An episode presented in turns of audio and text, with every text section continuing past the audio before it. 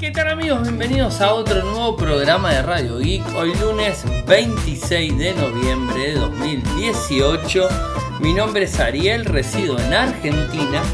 Me pueden seguir desde Twitter en likes arroba arielmcor.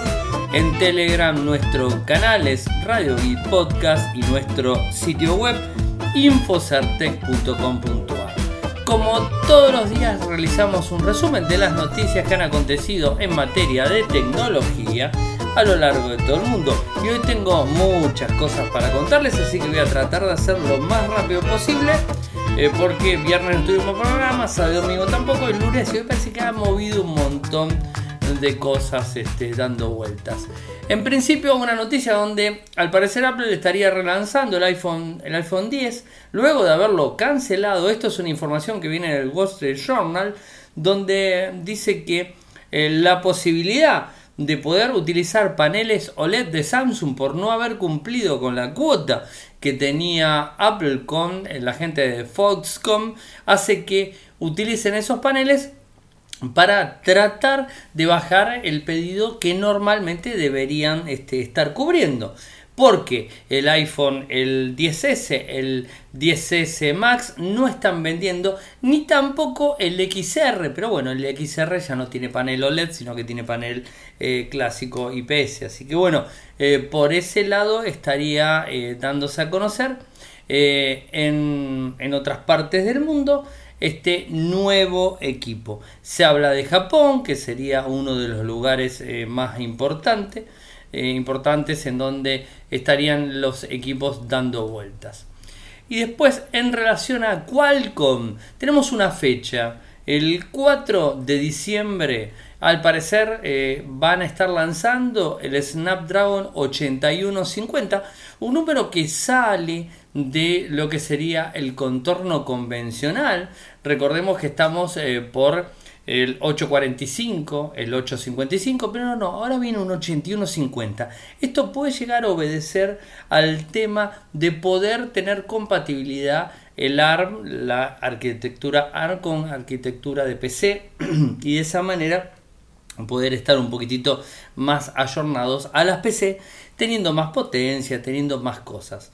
La fecha programada, tal cual les dije, es el 4 de diciembre, pero la, digamos, este, la reunión y la fecha que está enviando eh, Qualcomm directamente a la prensa es el 3 de diciembre, donde van a comenzar este, las invitaciones, van a hacer todo lo que es la recepción y todo, y el 4 de diciembre es cuando va a estar eh, todo el lanzamiento en general. Esto se va a hacer eh, como todos los años, la cumbre anual es en Hawái, estamos, si quieren ir, yo no tengo problema. Eh, mandaron auriculares Xiaomi VR, eh, el cual reproduce un video orientativo de las actividades que se va a estar dando a cabo del 4 al 7 de diciembre, con una gran fiesta despedida, en donde uno de los lemas eh, que, que podemos leer es atrévete a ser la primera eh, experiencia móvil 5G. Así que se viene algo muy bueno de, de Qualcomm, o a semanitas, estamos hablando de la semana próxima, ¿eh? el martes próximo, el lunes ya, el lunes 3 estarían ya en Hawái y el 4 arrancaría del 4 al 7 la primera semana de diciembre. Así que interesante por ese lado. Y algo que se, dio eh, el fin de semana, o el viernes creo que fue, Stephen King elogió la serie La Casa de Papel. Eh, obviamente Stephen King es un genio, eh, un maestro de, de, todo lo que tiene que ver del misterio. Le gustó, al parecer, La Casa de Papel y la recomienda, no solamente, sino que la está recomendando. por supuesto, la misma cuenta oficial de la casa de papel salió a agradecérselo y pone un GIF animado donde está el profesor vestido digamos de payaso con un muñeco y le pregunta no este, de la misma cuenta si él cree que el profesor se inspiró en uno de sus libros eh, para hacer esta, esta escena no obviamente que sí ¿no? pero bueno es un poco ahí para tenerlo en cuenta Nuestros amigos, tanto los ingenieros, eh, bueno, son dos ingenieros, ¿no? Tanto Juan Contari, que es Contari, que es el profe, o sea, es ingeniero, pero es el profe, ya Juan, Juan quedó como el profe, Juan el profe. Y por el otro lado, este, a Ferdor, eh, hicieron un nuevo, un nuevo podcast, Ingeniería Inversa, número 3, donde hablan de PCs, hablan de mucho retro, retro eh, diferentes eh, cuestiones relacionadas, así que los invito a que se suscriban, están en todos lados y lo pueden tener ahí disponible sin ningún tipo de problemas. Y creo que la nota del día, que debo agradecérselo a nuestro amigo y corresponsal Volcan eh, por allí, por Nueva York, en donde nos puso una, un, digamos, un post en Infosartec donde dice Linux en el Samsung Galaxy Note 9. Eh, esto lo hemos visto, el que en la conferencia de desarrolladores entre el 7 y el 8 se anunció la posibilidad de poder correr contenedores Linux en el Note 9 y en la Tab 4, habilitándolo desde el website Linux on Dex, ¿eh? en donde se puede solicitar la admisión al programa de beta tester. Nuestro amigo Volcan se inscribió, él compró un Note 9, tenía un Pixel 3XL, ¿se acuerdan? 2XL, ahora se pasó, se compró un Note 9 y eh, lo que hizo fue solicitar eh, el acceso al programa de beta tester y está probándolo, de hecho hay un video, en el final del post eh, pueden ver un video completo donde él muestra cómo funciona. La verdad que es, tengo que ser sincero, es la gran solución para cualquier persona eh, particular, quizás como, como yo, mi perfil, y de muchos eh, administradores de Linux, en donde necesitan tener eh, un equipo que pueda correr Linux de forma nativa en una pantalla grande, con teclado, con mouse, directamente con un cable, es decir, correr contenedores, ¿no? Algo así como les conté que, corro desde la, desde la Chromebook, bueno, pero desde un smartphone. Un smartphone obviamente caro, no estamos hablando de un smartphone económico, estamos hablando de un 9 que aquí en Argentina todavía no ha llegado, eh, pero no importa, estamos solucionando de esta manera con este equipo un smartphone de alta gama, un smartphone de alta pantalla, un smartphone que tiene un pen para poder escribir, un smartphone que cubre todos los aspectos de cualquier equipo de potencia y además eh, cubre la posibilidad de computadora desde el Ubuntu 16.04. La verdad, una genialidad. ¿eh? Puede ofrecer herramientas de desarrollo para Java, C++, eh, y un montón de cosas dando vueltas. Acá nos dice Volcan, se necesita espacio suficiente en el equipo, porque la imagen de 16.04 Ubuntu eh, tiene un peso más o menos de 3.4 GB, ¿eh? eh, que luego es comprimido, bueno, tiene un espacio quizás algo más. Así que mínimamente el equipo tiene que tener 16 GB de, digamos, libres. Pero tenés 16 GB libres, puedes utilizar contenedores de aplicaciones y es fantástico. Yo lo vi y la verdad que me enamoré de ese video. Tres minutos y pico les muestro eh, en el final, eh, pueden acceder y pueden verlo, eh, los invito a que lo vean porque la verdad es algo muy bueno y es hacia dónde vamos, hacia ese tipo de tecnologías hacia dónde vamos y de pasar de utilizar una portátil, de pasar de utilizar una PC de escritorio, estamos pasando a utilizar tabletas, smartphones, la gran mayoría de las cosas, y ahora desde smartphone vamos a poder utilizar smartphones que funcionen como PCs para trabajar con pantallas más grandes, para trabajar con todo eso. Ustedes imagínense esta situación, y con esto cierro el tema. Imagínense esta situación, tener un smartphone, este es un 9 que tiene este proyecto, Linux Dex y todo esto, ¿no? Pero tener un smartphone que le conecte un cable USB-C HDMI conectado a un monitor HDMI en donde además tengo mouse y teclado porque le puedo poner un, digamos, este, eh, una, digamos, este, un, acumulador me sale no, eh, pero como ahí Volcan lo puso en la imagen, ¿no? un, digamos, este, un conector para varios USB, ponemos un dandle con un mouse y un teclado. va directamente conectado al televisor y tenemos gran potencia, 16 GB de almacenamiento, y a su vez este, estamos utilizando aplicaciones de escritorio. O sea, ¿qué más podemos pedir? Vamos hasta nuestra oficina, conectamos el cable. Venimos a casa, conectamos el cable. Eh, tenemos el teléfono, o sea, nos, nos movemos con un solo dispositivo que hace de todo, ¿no? Hace todas las funcionalidades, no solamente de smartphone para comunicarnos, de teléfono para comunicarnos, sino además de computadora. Es algo realmente muy, este, muy importante y muy útil eh, seguramente. Así que eh, esto es lo que se viene. Quizás en el 2019 empiece a haber más y más opciones. Samsung viene trabajando esto hace dos años del S8.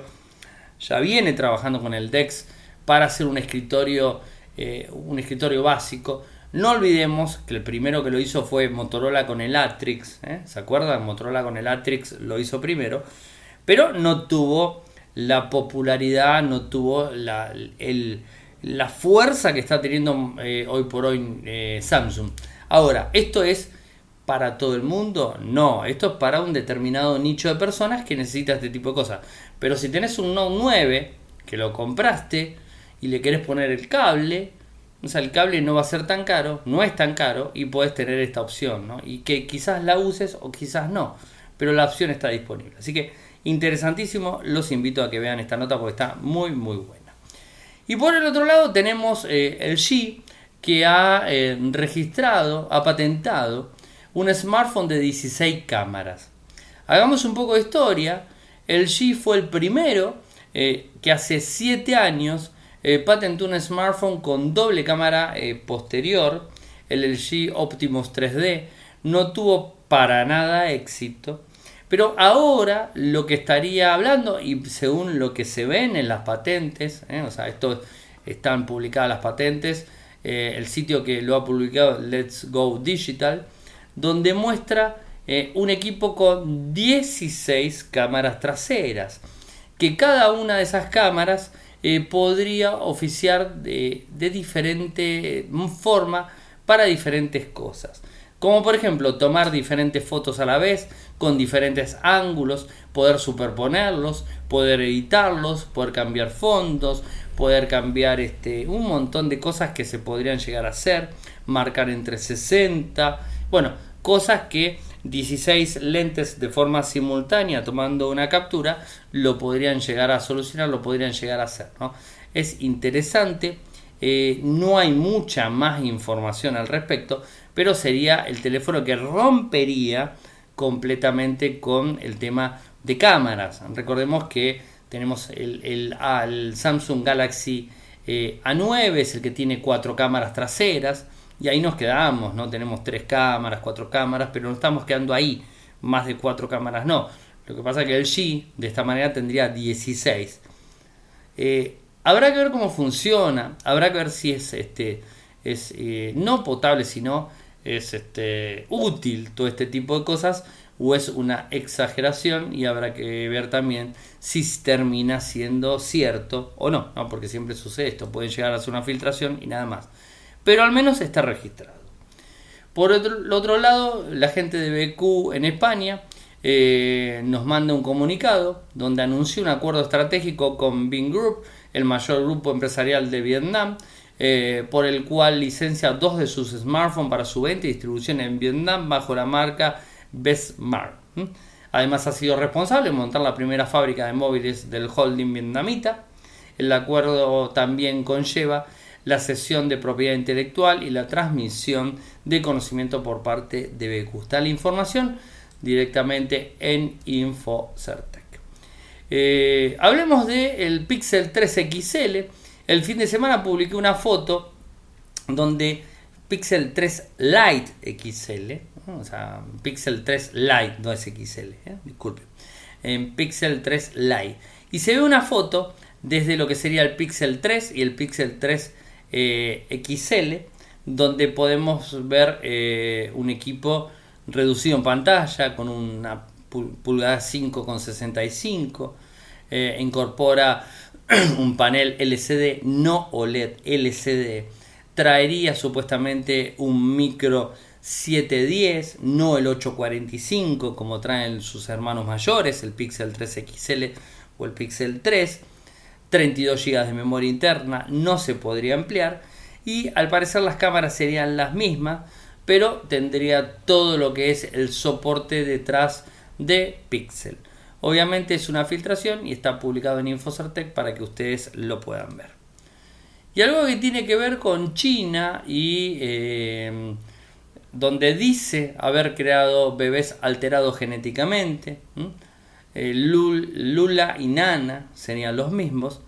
La investigación fue detallada primero por la revista Technology Review del MIT y ha sido asociado a documentos médicos chinos incluidos en el Chinese Clinical Trial Registry, eh, que está liderado por eh, Jiankyu He, un investigador de la Universidad de Ciencias y Tecnología de Shenzhen. ¿eh? los documentos hablan de pruebas que alteran el, gen CCR5, que es el gen que utiliza el virus del VHI, o sea, el SIDA en sí, para infectar a los humanos.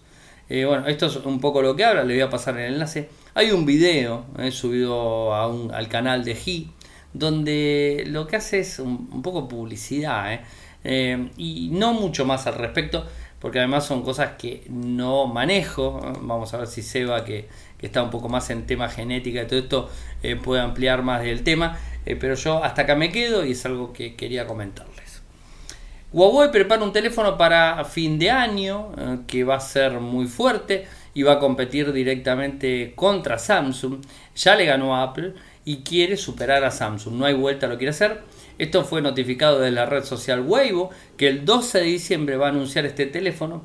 Eh, y que bueno, se espera que es un teléfono muy potente, se espera que tenga eh, una pantalla con un solo orificio frontal eh, para lo que sería la cámara. Es decir, no tendría notch, no tendría ventanita, no tendría eh, nada que se le parezca, sino tendría un solo agujerito eh, para eh, sacar la cámara directamente, pura pantalla. 99% digamos de pantalla, algo que según se sabe y que posiblemente suceda es que Samsung estaría pensando en lanzar un smartphone antes de fin de año de la línea A metido en ese mismo concepto. Eh, Elon Musk, como siempre, una persona tan así, tan eh, dando que hablar, nos encontramos con que eh, dice que no descarta la posibilidad de ir a Marte y que quiere vivir en Marte de alguna manera, ¿no? Esto fue entrevistado por Axlot en HBO y dijo que existen probabilidades de llegar a Marte y lo sitúa en un 70%. Recientemente hemos hecho una serie de avances que realmente estoy entusiasmado, así lo dijo el fundador de SpaceX, y estoy hablando de mudarme a ese lugar. Eh, esto lo publicó en, Twitter y más o menos dice que podría llegar a costar 200 mil dólares eh, llegar allá eh, por persona y que es muy difícil llegar allá y después hay que trabajar muchísimo para poder construir y que las condiciones son muy adversas. El Parlamento del Reino Unido está pidiendo documentos internos a Facebook, al parecer, bueno, por lo que viene sucediendo, en donde hay algunas revelaciones significativas sobre decisiones en cuanto a lo que tiene que ver en el tráfico de datos y control de la privacidad basados en Cambridge Analytica, algo que venimos hablando desde todo el año. Eh, esto lo informó Mark Zuckerberg a The Guardian el sábado. El fundador de SIG43, una empresa de software estadounidense ahora desaparecida, se vio obligado a entregar los documentos a través de un mecanismo parlamentario excepcional eh, durante un viaje de negocios a Londres, así lo informó el periódico. Estaremos atentos a ver qué es lo que sucede. Eh, Zuckerberg continuamente y de forma repetida rechaza cualquier tipo de acusación del Parlamento, de todo el mundo. Él, para él no hizo absolutamente nada, nada malo. Eh, y bueno, veremos este, qué es lo que se termina descubriendo eh, cuando esto se destape completamente, porque en algún momento se va a terminar destapando. Eh, al parecer algo muy bueno del lado de Chrome, donde va a empezar a eliminar extensiones que no son instaladas con nuestro propio consentimiento. ¿eh? Esto es lo que va a incluir Chrome eh, muy pronto. Esto es muy bueno eh, porque hay veces en organizaciones, en ambientes grandes, se puede colar alguna que otra extensión con malware o con adware directamente y que acaba de alguna manera complicando de forma proactiva la seguridad del lugar, la seguridad de la computadora y todo eso. Entonces se van a poder identificar todas las extensiones instaladas utilizando eh, una directiva del grupo de Windows y también eh, desde el mismo Chrome, desde Google, eh, la versión Chrome OS, se van a poder este, activar directamente y va a haber una opción de limpiar el equipo y de esa forma eliminar todo lo que no instalamos de forma particular nosotros.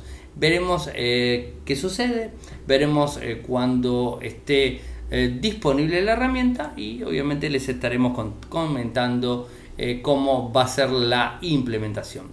LinkedIn parece que violó la GDPR de, digamos, incorporada en la Unión Europea el 25 de mayo, donde obtuvo direcciones de correo electrónico de 18 millones de personas que no eran miembros de la red social.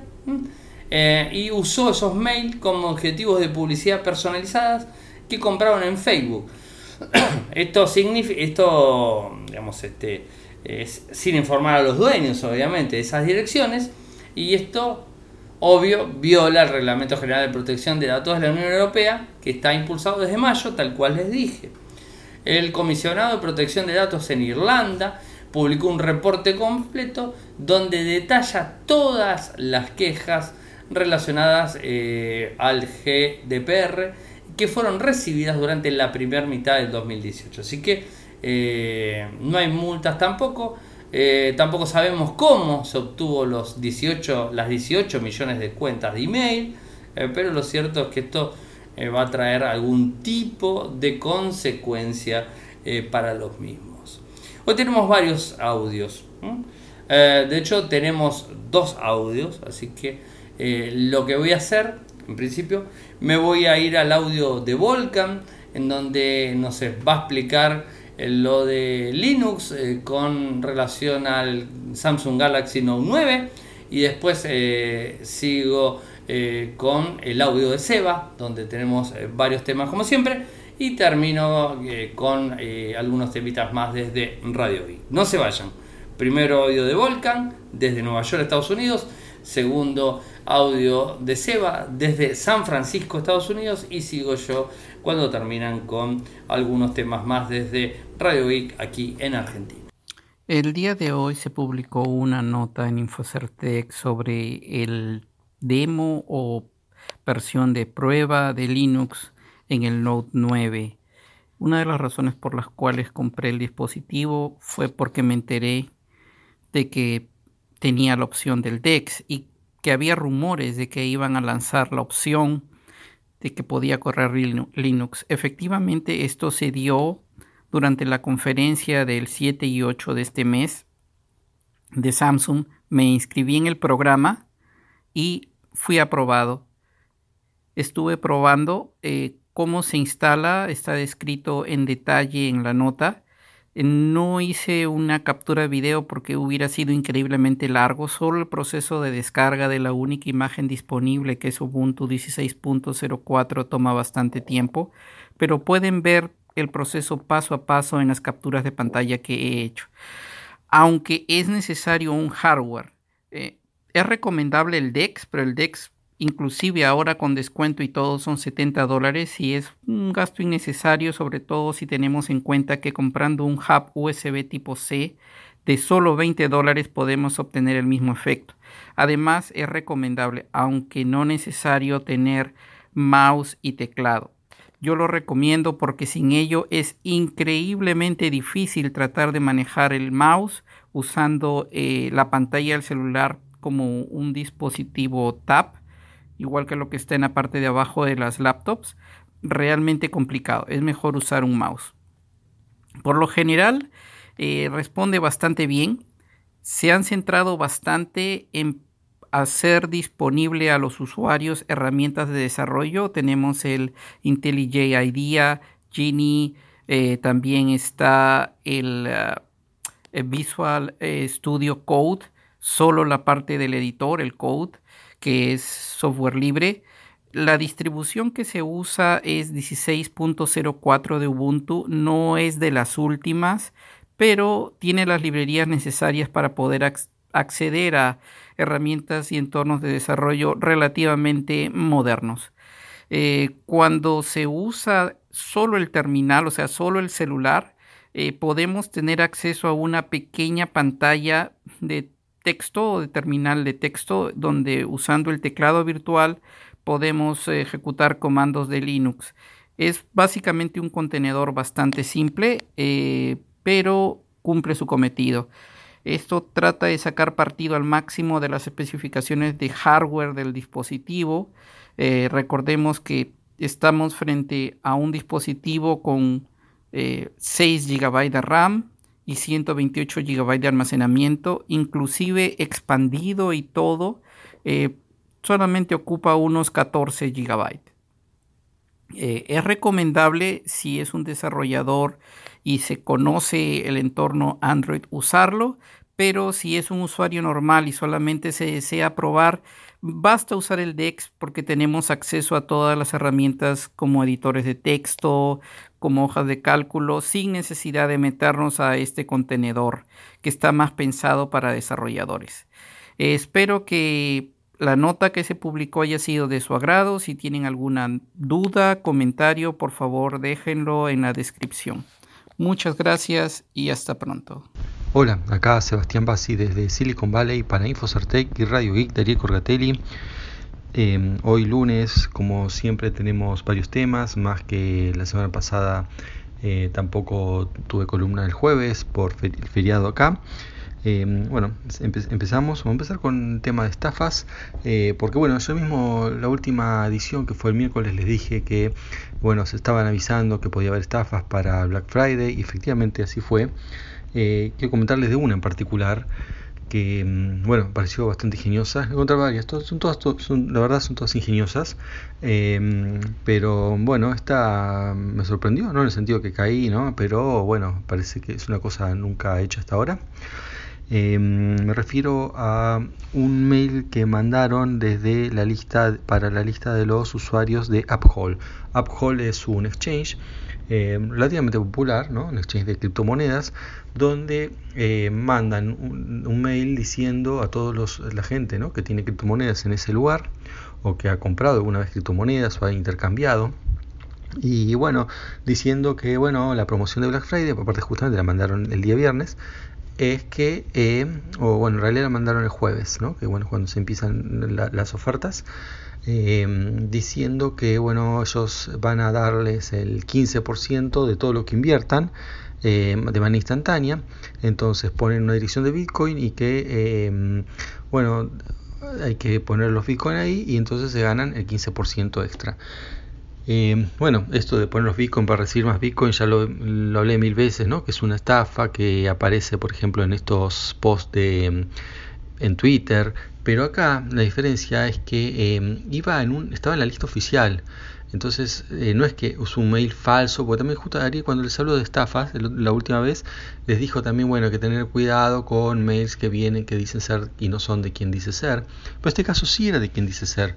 Eh, o sea, no, es que Uphold, quiso eh, estafar a sus clientes, sino que alguien em, se ve que hackeó o consiguió acceso a la lista de, em, de usuarios de Uphold o incluso en realidad lo que accedió es al mailing list que usa Uphold y lo usó para mandar un mail a todos los suscriptos.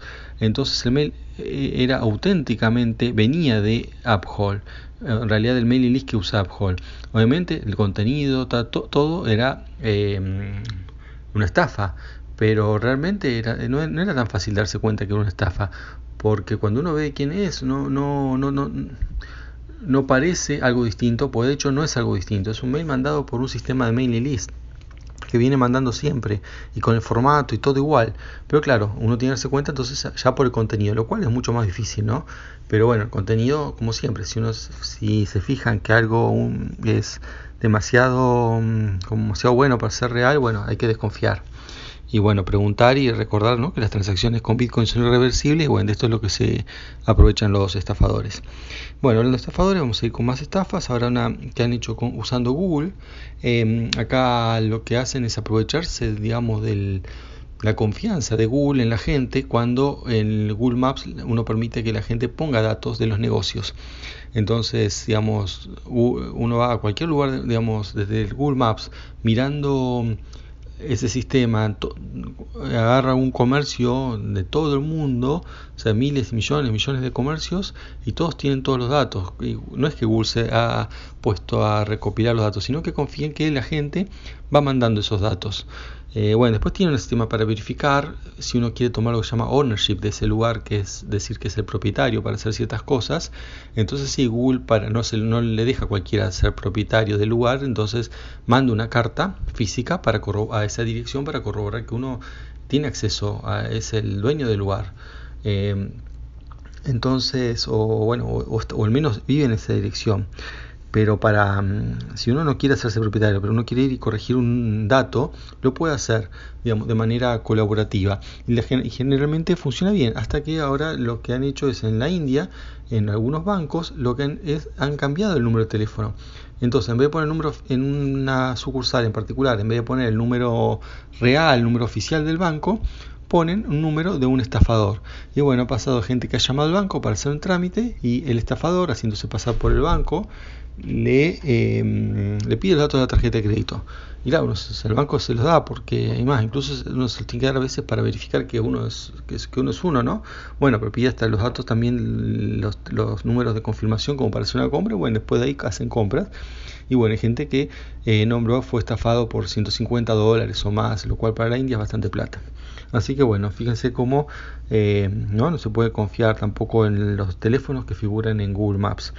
Y bueno, siguiendo hablando de estafas, ahora otra más que es eh, Rainer, eh, una aerolínea de lo que se llama low cost, bajo costo, ¿no? Eso eh, no solo, esto no es solo de esta aerolínea, aparentemente hay más involucradas, se, está investigando. pues bueno, no, no, no, no es fácil, pero es eh, aparentemente en este caso seguro y en otros bueno se sospecha que lo que hacen es que cuando uno mm, buquea no o sea saca los pasajes eh, distribuyen a las personas supuestamente distribuyen a las personas del avión de manera aleatoria y después uno antes del check-in se fija si hay lugar va y se cambia no unos días antes cuando se puede hacer el check-in cambia y se pone en el asiento que uno quiere en el caso que uno no, lo elija en el momento de sacar pasaje, a veces no se puede sacar en el momento, o eso varía según cada aerolínea. Ahora, el tema es que, em, bueno, ¿qué tiene esto no de, estafa? no Poner al azar, bueno, aparentemente no sería tan al azar esa, elección que hacen, sino que a propósito están, aparentemente están separando las familias para después, em, en el caso de las locos, cobrarles por eh, que se sienten uno al lado del otro. Em, o sea, porque las low bueno, el modelo de negocio es ese, ¿no? Tienen un vuelo, es básico, no hay mm, sin equipaje generalmente o con el mínimo legal disponible y después cualquier otra cosa se considera como un upgrade y bueno, uno paga extra y bastante más caro. Em, ese es el, aparentemente es el modelo de negocio, además de usar aeropuertos baratos y otras cosas.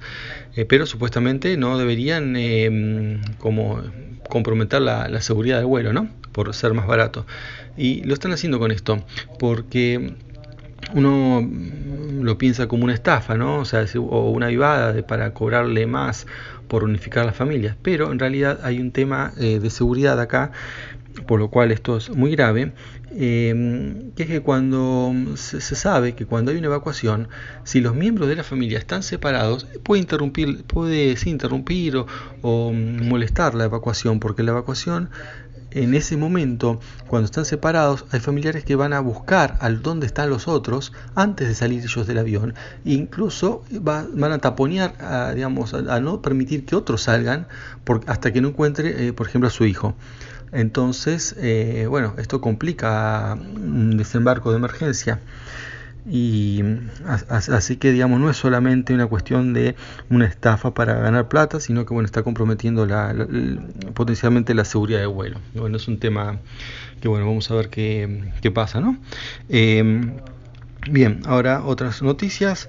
Em, una cosa que ya está empezando a pasar, cada vez lo, veo más, no, no, puedo decir que es una tendencia, pero sí, em, con este tema de que, bueno, ahora la gente es más común que pueda trabajar eh, remotamente, eh, ¿no? home working ha hecho que hay ciudades o pequeños pueblos que empiezan a sacar promociones para que la gente vaya a vivir ahí, ¿no? aprovechando que puede hacer homeworking y si hace homeworking por es un profesional este, exitoso en muchos casos o a veces son entrepreneurs bueno entonces em, las ciudades empezaron ya cada tanto van saliendo. Ahora por ejemplo en el caso de eh, Tulsa en, este, en Oklahoma en medio de, Estados Unidos ofrece 10 mil dólares ¿no? en un año.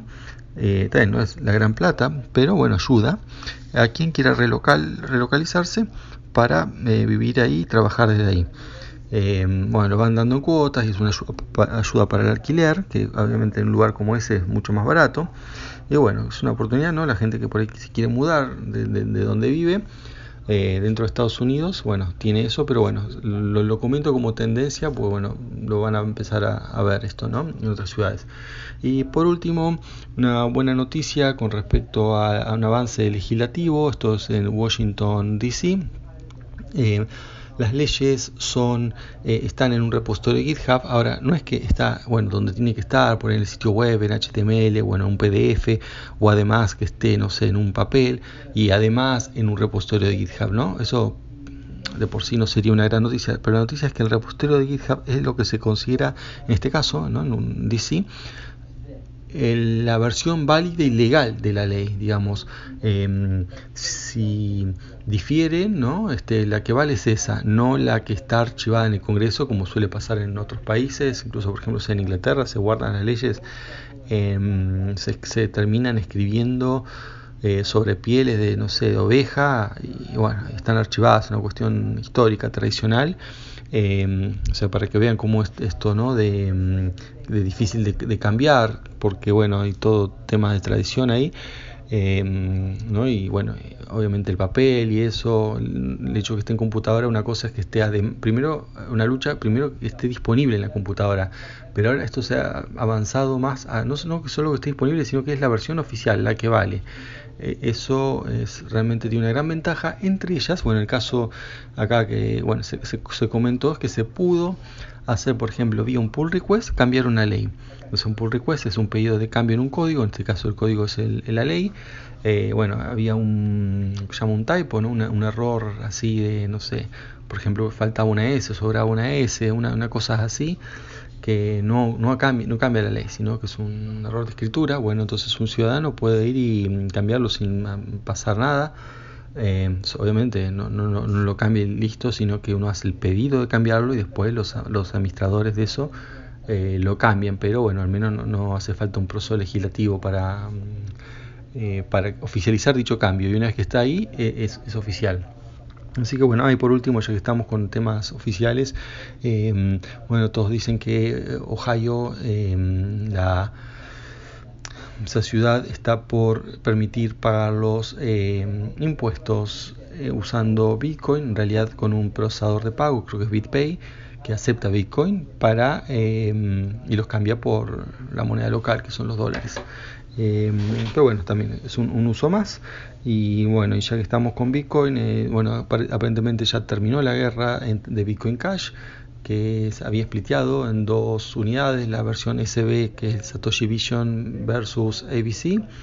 Em, y bueno, mañana le voy a dar más detalles porque bueno, esto es muy, muy reciente, pero uh, todo apunta que va a terminar en, directamente con las dos monedas. Eh, la ABC va a, va a, ser la BCH, pero la, la otra va a tener un nuevo ticker, un nuevo símbolo que es SB, o sea, B, larga, eh, B larga, S, B corta o sería BSV y bueno sería un, split que bueno por el momento vale menos pero es la que aparentemente eh, tiene mejor futuro. Bueno eso es todo por hoy. Hasta el próximo chao. Muchas gracias Seba por los eh, audios que nos envías de forma constante. Gracias también a Volcan, que nos está enviando audios. Muy contento realmente de tener otra voz aquí en Radio Geek.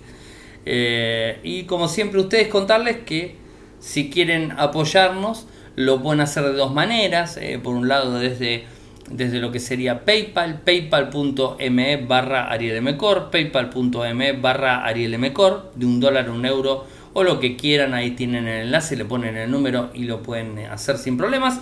Y por el otro lado, desde patreon.com eh, barra Radio Geek, www.patreon.com barra Radio Geek, de un dólar, un euro, lo que ustedes quieran sin ningún tipo de problemas. Y me olvidaba de agradecer a la gente de linguar.com.ar. Apple se desploma en la bolsa y deja de ser mm, de las empresas más valiosas del mundo. Eh, esto, bueno, ya lo venimos viendo que la política que está utilizando Apple últimamente no le está yendo de lo mejor y que otras eh, empresas tecnológicas están avanzando muchísimo más. Este año vimos como Huawei ha superado a la división de smartphone, a la división de iPhone en sí eh, de, Apple, o sea, la ha superado completamente. Y creo que esto le está jugando cada vez eh, peor. hemos visto o hemos hablado la semana pasada en relación a la caída en ventas ah, de lo que tiene que ver los nuevos iPhone. Y bueno, todo esto termina generando en algún momento problemas en, digamos, en las inversiones y problemas en la bolsa en general. Eh, muchos fallos están cometiendo en, los, en el último año muchos fallos, muchos fallos, muchos errores, muchas cosas que no están haciendo bien. Lo ha hecho bajar del primer puesto Mm, como de las empresas más valiosas del mundo y viene en, bajada. ¿eh? Esto es así. Hablamos algo así que ha perdido en torno del 26% desde sus máximos valores, lo que supone una pérdida en cifras reales de más de 350 mil millones de dólares. ¿eh? Un numerito bastante alto. ¿no? A esto hay que sumarle que las acciones de la compañía en estos momentos están bajando de 174 a 172 dólares. O sea, también viene bajando. Viene bajando como el Bitcoin más o menos, para que tengan una idea. ¿eh? Este, valor más, valor menos. Que no, me acabo de fijar lo del Bitcoin. La verdad que lo del Bitcoin, espero que... A ver qué pasa. No thanks. A ver, ahí les voy a decir en, qué va. Uh, el Bitcoin en estos momentos que estoy grabando, la unidad está a 3.825 dólares. Eh, una bajada estrepitosa. ¿eh? Hoy, inclusive hoy, arrancó a 4.100 y estamos en 3.008. O sea, viene bajando. Y lo que sería en la semana, la semana pasada arrancó en 5.100. ¿eh? Hoy estamos en 3.008. La verdad, no me habría gustado haber invertido en bitcoins, ¿eh? pero bueno, es lo que una tómbola, ¿eh? una cosa media, media rara, ¿no? Son como las acciones, en definitiva, parece. Parece que están comportando muy parecido a eso, ¿no? Lamento el que haya invertido mucho dinero en todo esto, eh, porque ha perdido, seguramente ha perdido, ha perdido plata. Y el que la llegó a vender antes de tiempo, genial, porque se hizo con unos cuantos dólares. Y dos temas más. Por un lado tenemos HTC, el U13, que no va a ser lanzado en el 2019, con lo cual HTC no tiene, pensar, no tiene pensado lanzar equipo de gama alta para el 2019. El último ya sabemos cuál fue, el HTC U12 que se lanzó este año en mayo. Y no tienen pensado lanzar un teléfono de gama alta el año que viene. Esperemos al menos que se centren en equipos de gama media y que equipos de gama media competentes eh, para poder este, salir al mercado y para poder eh, hacer las cosas un poco mejor, porque la verdad no están muy bien rankeados que digamos y están perdiendo cada vez más dinero. Lamentable, porque HTC logró ser eh, una de las compañías más importantes para el ecosistema Android y hoy por hoy ha perdido absolutamente todo fue la precursora de Android y fue la empresa eh, que más lindos teléfonos, mejores diseños, eh, y un montón de cosas y, que ahora de repente estar viéndola como, como cae, eh, como baja del lugar a donde estuvo en su momento es feo y como va cayendo de forma, de forma constante. ¿no? O sea que bueno, esperemos a ver qué pasa. Che, y algo cortito que es este de una serie, bueno, vieron que el tema Marvel, Marvel y Disney todavía está ahí la historia dando vueltas por el año que viene, con Disney películas y, toda esa historia. Y muchas de las series de Marvel, como hemos hablado, hablado varias veces en Infocertec, que lo hemos publicado, después lo voy a publicar también. Eh, otra de los, de los favoritos de, de Marvel es Jessica Jones, la, la, serie Jessica Jones, que ya terminó la segunda temporada, después tuvo en The Defenders, y, y ahora, eh, según unas imágenes eh, que se pueden ver, eh, vamos a ver cómo la llevan detenida. O sea, están filmando la tercera temporada de Jessica Jones. Con lo cual en el 2019, eh, o quizás a final de este año, no lo sé, tengamos una tercera temporada de, esta superhéroe con tan mal carácter. Recuerden que Iron Fist se cerró, la tercera no va a estar, Luke Cage tampoco, o sea, varios, bueno, ya Daredevil ya terminó, o sea, quedó cerrada, el que la vio ya sabe que se cerró en la tercera temporada. Eh, no va a haber un, un de, de, Defender, no va a haber un nuevo. Eh, y digamos, esto va a ser de esta forma y Jessica Jones va a tener la tercera temporada. Pero antes de cerrar el, el programa, del, día de hoy. Quiero agradecer a nuestro amigo JJ Ponce, eh, que nos habla de un nuevo podcaster. Eh. Algo que había hablado en su momento, ¿se acuerdan? Eh, que yo había dicho, bueno, saquemos este. saquemos lo, lo, que tiene que ver, nuevos podcasts, este, avancemos sobre todo eso. Les voy a leer las palabras textuales que me envió JJ Ponce eh, desde, desde Telegram, mi arroba Ariel Mejor, ya lo saben, y me dice, ¿qué tal Ariel? Te comparto el primer podcast que hace un argentino. Parece que tiene grabado toda la vida. Te lo comento eh, por el eh, llamado que hiciste hace unos días de juntar varios podcasts de América Latina para un posible proyecto.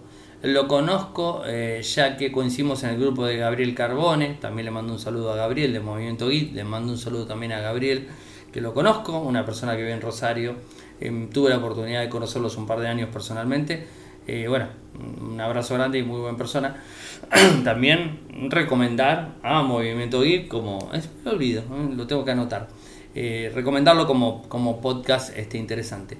Esta persona se llama Matías Medina, les voy a pasar el enlace. Él está subiendo los podcasts en Anchor. O sea, ahí están los podcasts en Anchor. Eh, y subió su primero. Ya estoy suscrito. Mm, a ver, si les digo que lo escuché, les miento. Lo tengo eh, arriba ya cargado en Pocket Cast para escucharlo mañana cuando estoy viajando. Eh, y bueno, así contarles un poco. Matías vive, es argentino y vive en Tenerife, España. Eh, grabó, me pone acá JJ Ponce, me dice, grabó debido a mi insistencia, jeje. Bueno, bien, muy bien, o sea, la verdad genial que lo hayas hecho, eh, porque de a poco se tiene que sumar. Y él más viviendo en España eh, puede hacer, este, puede tener mucha más pegada y mucho más movimiento que lo que tenemos nosotros desde Argentina. Así que adelante Matías con, con, ese podcast. O sea que bueno. El podcast se llama, espere que acá lo tengo. Eh, esto es lo que hoy, a ver, espere que lo vamos a ver bien desde, desde Pocket Cast, porque como es nuevo no, no lo recuerdo. Esto es lo que hoy, así se llama el podcast. ¿eh? Esto es lo que hoy. Eh, presentación y al toro es el nuevo, el nuevo podcast 36 minutos, ya me lo tengo cargado, mañana lo escucharé y después les paso el feedback correspondiente. Pero si lo quieren sumar, les pongo el enlace en el programa de hoy. Y sigan haciendo este tipo de cosas porque está muy bueno eh, que de a poco vayamos sumando podcaster digamos, de lengua hispana, ¿eh? vamos a hacerlo así, de lengua hispana y que vayamos hablando de tecnología en general. Eh, algo que me olvido de contar, el día miércoles se va a estar realizando el lanzamiento en Argentina del el smartphone LG G7, así que vamos a estar en el evento transmitiendo y en el evento cubriendo, eh, digamos, este, mostrándoles todo el equipo este, eh, que me tiene bastante intrigado, ya es un equipo que se lanzó hace varios meses, pero a nuestro país Argentina llega recién de forma oficial ahora. Eh, no voy a perder la oportunidad de conocer el equipo, así que voy a estar conociéndolo y también va a haber un, televisor de 8K, así que voy a estar metido eh, en todo eso y va a haber alguna que otra sorpresa por ahí dando vueltas, así que estén atentos. Esto va a ser el miércoles tipo 11 am horario Argentina, así que estén atentos porque voy a estar transmitiendo en vivo, voy a estar haciendo varias cositas por ahí, ¿eh? así que ténganlo en cuenta. Gente, llegamos al fin del programa. Saben que pueden seguirme desde Twitter. Mi nick es arroba arielmcor. En Telegram mi canal es Radio y Podcast. Nuestro sitio web infocertec.com.ar. Mi correo electrónico personal arielmcor.gmail.com Muchas gracias por escucharme y será hasta mañana. Chau.